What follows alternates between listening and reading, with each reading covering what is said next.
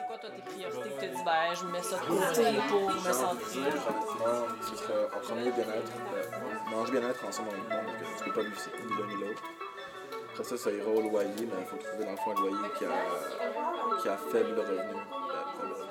Vous écoutez la série Balado Parlons jeunesse, enregistrée dans le cadre de la grande consultation jeunesse 2023, organisée par la Coalition Interjeunes. Bonjour, je m'appelle Marie-Ève Brousseau. Je fais partie du comité de la grande consultation. Je travaille pour la coalition Jeunes Plus. Là, je suis chargée de projet en prévention itinérance jeunesse. Donc, je suis très contente d'être ici avec vous. Je vais laisser mes collègues se présenter. Bonjour, euh, je m'appelle Emmanuel. Je viens de Montréal. J'ai 23 ans. Ces enjeux-là me tiennent beaucoup à cœur. Bonjour, euh, je m'appelle Jessica, j'ai 25 ans. Je viens de Drummondville. Puis moi, euh, je suis venue avec euh, la maison euh, d'hébergement Habitation. Puis dans le fond, je suis une ancienne résidente. Bonjour, je m'appelle Laetitia, j'ai 13 ans. Ben, je viens de Le Binaire. Je viens ici pour parler du coût de la vie. Là. En fait, aujourd'hui, on a fait une table ronde sur le coût de la vie.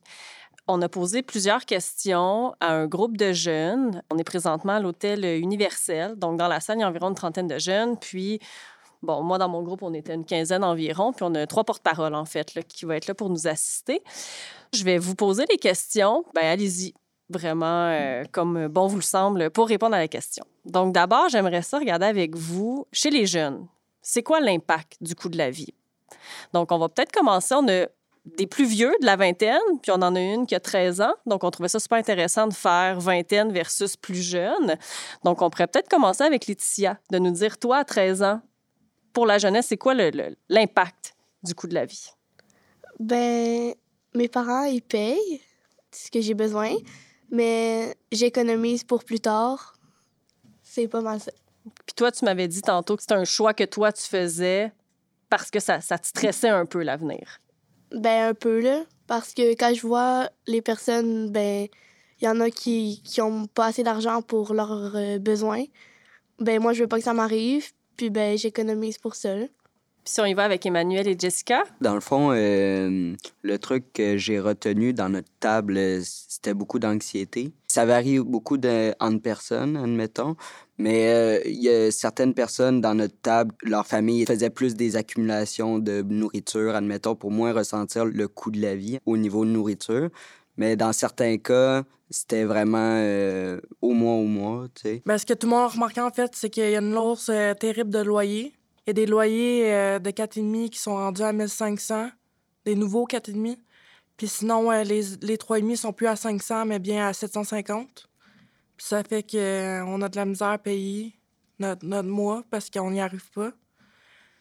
Au niveau de la nourriture, là.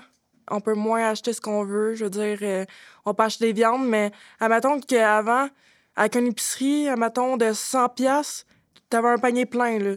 Puis là, on, parle, admettons, d'une épicerie de 100 pièces, t'as même pas que toutes 5 trucs. Ça dépend à quelle épicerie tu vas, là, mais, tu sais, euh, les...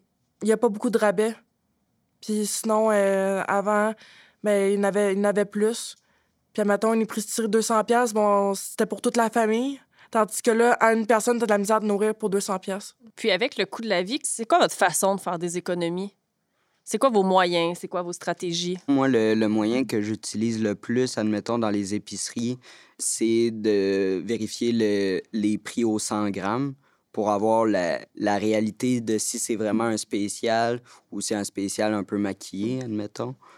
Sinon, aller dans les épiceries en vrac, il y a beaucoup de personnes que je connais, ils utilisent beaucoup les organismes à but non lucratif qui euh, donnent de la moisson, de Moisson Montréal. Ben, moi, en fait, euh, ça fait longtemps que je fais ça, mais il y a une, une application Rebay, R-E-B-B-E-E. E Ça, c'est euh, pour économiser, justement. Il y a des spéciaux là-dessus. Exemple, tu vas trouver une viande euh, à, 10 à 17 mais là-dessus, c'est 12 tu la montres au- à la caissière, puis ça revient moins cher. Quand je reçois de l'argent, j'essaie d'en mettre la moitié de côté pour euh, plus tard, mes économies. Puis, ben, quand je vais magasiner, je me demande si je vais le porter, si c'est utile. Puis, ben, j'ai... je fais pas l'épicerie, là, parce que, ben, je suis pas rendue là. Mais c'est ça, là. Puis est-ce que vous arrivez à en faire des économies? Personnellement, non. Euh, je suis même, euh, j'ai même des dettes. Puis euh, c'est un truc que d'autres personnes dans la table ronde aussi éprouvaient ça. Si, admettons, les loyers augmentent, mais le salaire minimum augmente pas assez, ben il y a, quand même un gap qui fait que des fois, t'as pas le choix de faire des prêts, utiliser des cartes de crédit. Puis euh, là-dedans, tu peux tomber rapidement dans un cercle vicieux. euh, tu payes, puis pour final, tu as moins d'argent euh, pour te nourrir, pour faire des activités pour ton bien-être, pour ta santé mentale. C'était un peu ça qui était ressorti, hein, les, les besoins de base, puis ben, tout ce qui est à côté, on le met de côté parce qu'on n'y arrive pas. Ben moi, c'est sûr que j'ai déjà fait un déménagement, fait que c'est un peu dur là, de dire que je vais économiser. Là. Mais je veux dire, euh, j'ai quand même. euh, prochainement, je vais économiser pour une voiture puis pour euh, un voyage. Puis mon passeport. OK. Puis devant ce constat-là du coût de la vie, de la hausse, avez-vous des idées? Avez-vous des recommandations à faire? Avez-vous des, des- moyens à proposer?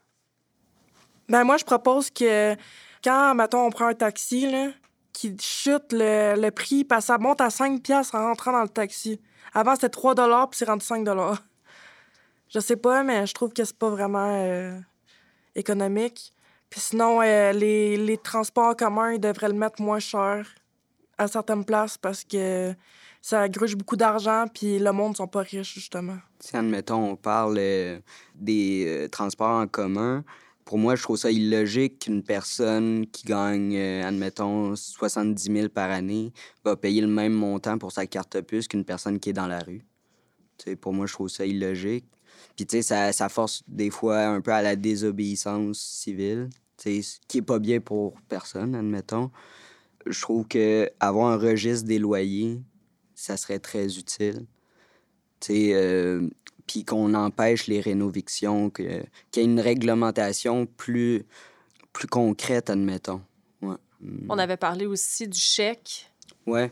Euh, dans le fond, euh, le coût de la vie arrête pas d'augmenter. Pourtant, le chèque de bien-être social n'augmente pas, lui.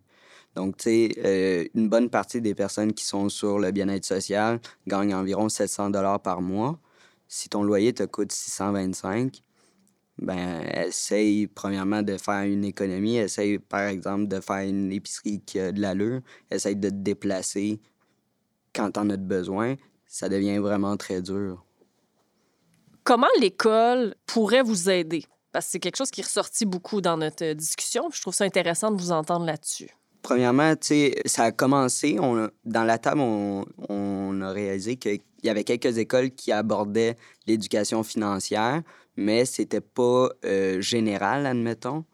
On a soulevé aussi que ça serait très utile qu'il y ait une éducation financière dès le début du secondaire, puis qu'on approfondit ça à chaque euh, année pour qu'au final, on soit conscient, admettons, de l'impact que l'argent a sur nous.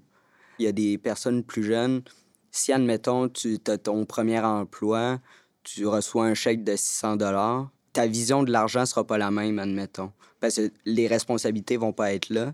Donc, souvent, tu vas peut-être plus dépenser que tu le devrais ou peut-être moins économiser. Puis quand les responsabilités vont arriver, ben, ça va faire un très gros clash.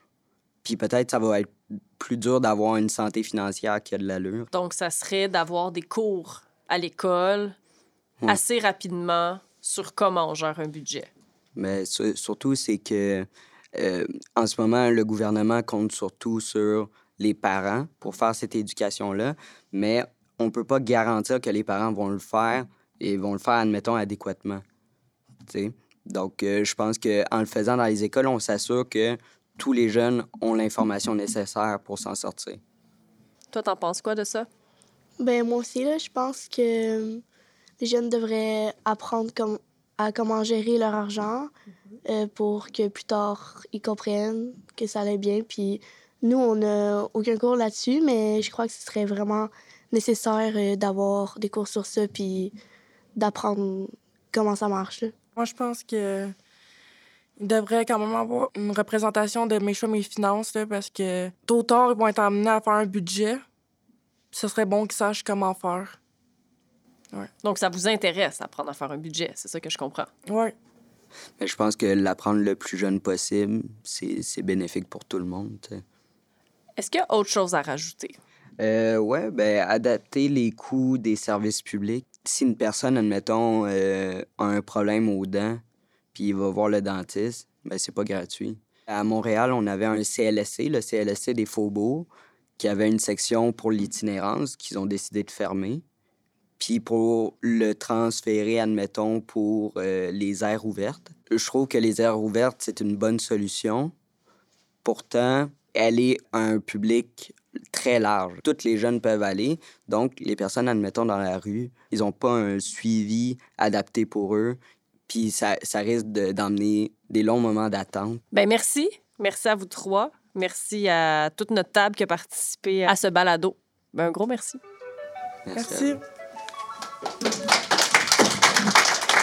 Vous avez écouté Parlons Jeunesse, un balado financé par le Secrétariat à la jeunesse du Québec, réalisé par Virage Sonore. Vous pouvez écouter le reste de la série sur votre plateforme balado préférée.